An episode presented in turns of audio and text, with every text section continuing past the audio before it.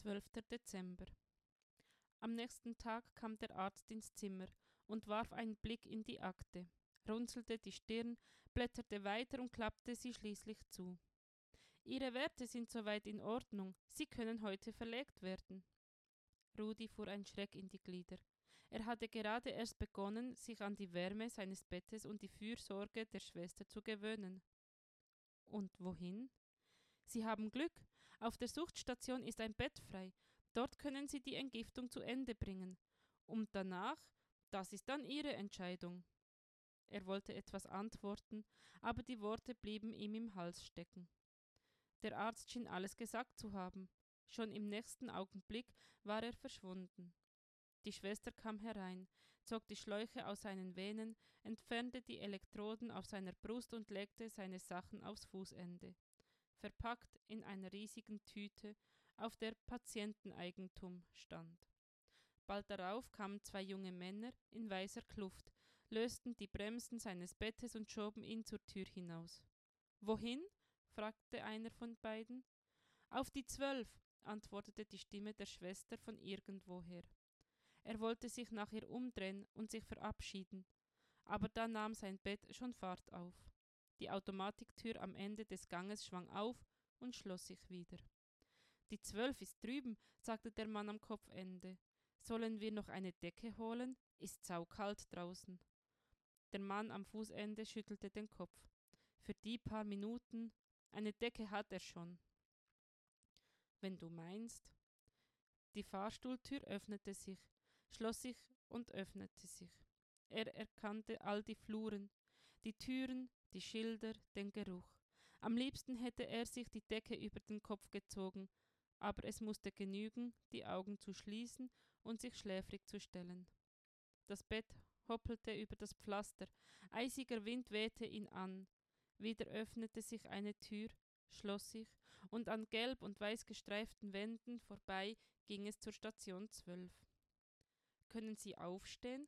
Fragte eine junge Schwester mit rot gefärbtem Kurzhaarschnitt und viel Kajal. Glaub schon, antwortete er und setzte sich auf. Das zweite Bett im Zimmer war leer.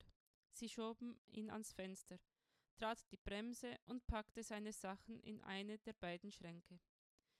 Wie ist es mit eigenen Sachen? Sie leben auf der Straße, oder? Brauchen Sie etwas? Ich weiß nicht, muss alles da drin sein. Am besten bestellen wir den Sozialdienst. Ich bringe Ihnen Handtücher und Zahnbürste. Der Doktor kommt auch gleich vorbei.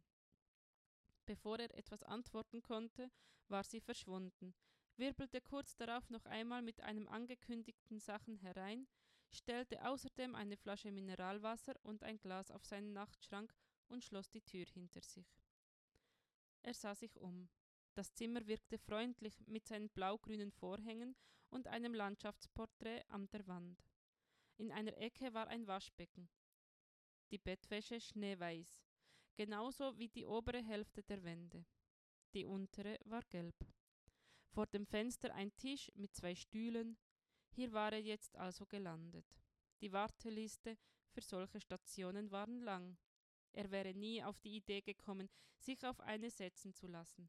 Was um alles in der Welt hatte ihn hierher gebracht? Warum war er nicht tot? Wer hatte ihn gefunden? So viele Fragen, keine einzige Antwort.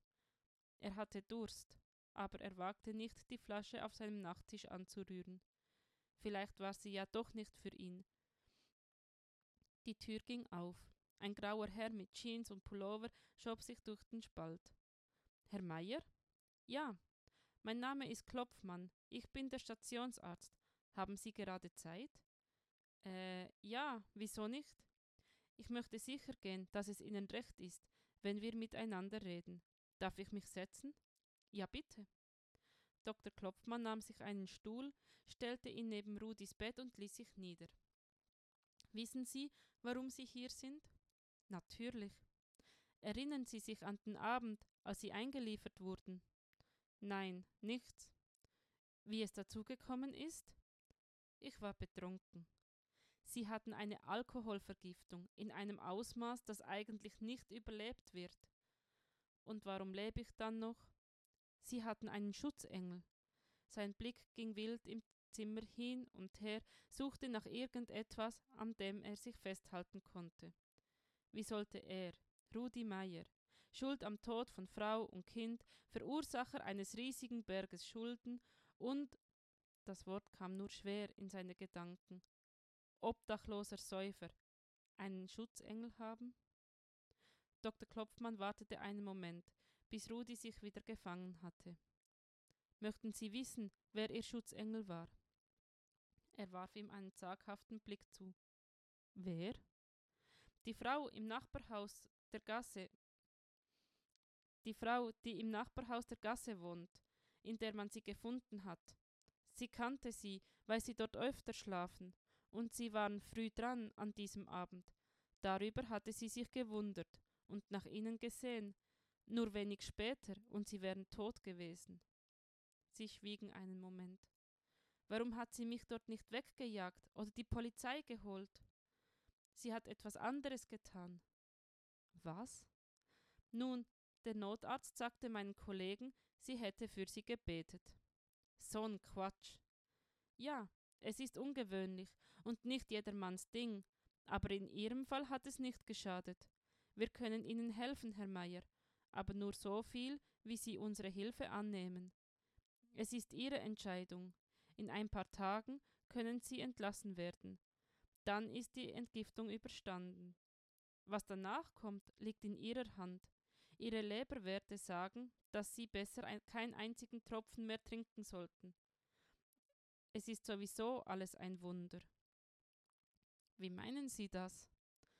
Dass Ihre Leber so viele Jahre durchgehalten hat und dass die Entgiftung so schnell ging.